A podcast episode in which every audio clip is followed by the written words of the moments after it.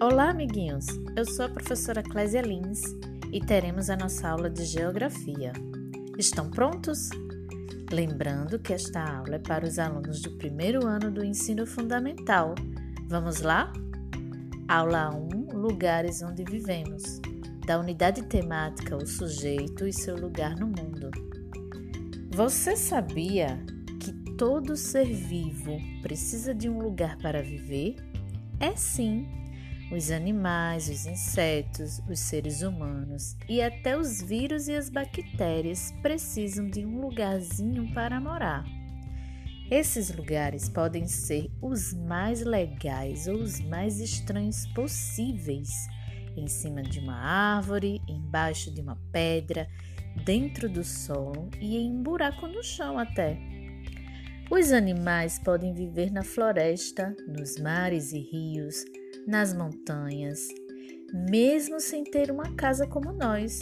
Eles têm sempre um abrigo, como um ninho, um buraco, uma pedra e até mesmo em cima da árvore lá no alto.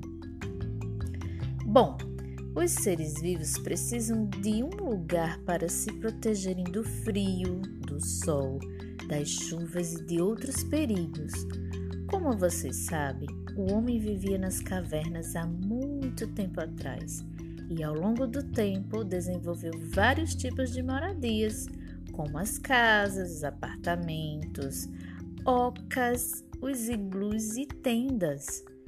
As ocas são as moradias dos índios, geralmente feitas de barro batido, palhas e madeiras. Os iglus são casinhas feitas de gelo na neve, encontradas em lugares muito frios. Quando não há um lugar adequado para viver, as coisas ruins podem acontecer, pois existem pessoas e animais que moram na rua por não terem para onde ir, não terem casa ou família. Essas pessoas e animais estão sujeitos às doenças por estarem à mercê do frio, da umidade, da falta de higiene e não estão protegidas da violência na rua também. Por estas razões, é fundamental termos nosso local para viver. Não importa se é pequeno ou grande, se é novo ou velho. O que é importante é que ele esteja limpo e que nos guarde dos perigos citados. Ah, lembrando que no início da aula falei sobre os vírus e as bactérias, lembram? Vocês sabem onde eles vivem? Geralmente dentro do nosso corpo.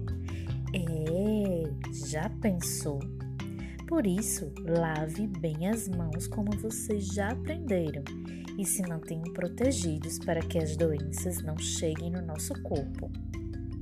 Bom, Agora vou pedir para vocês exercitarem o que vocês aprenderam. Vamos lá? Estão prontos? Caderno e lápis em mãos.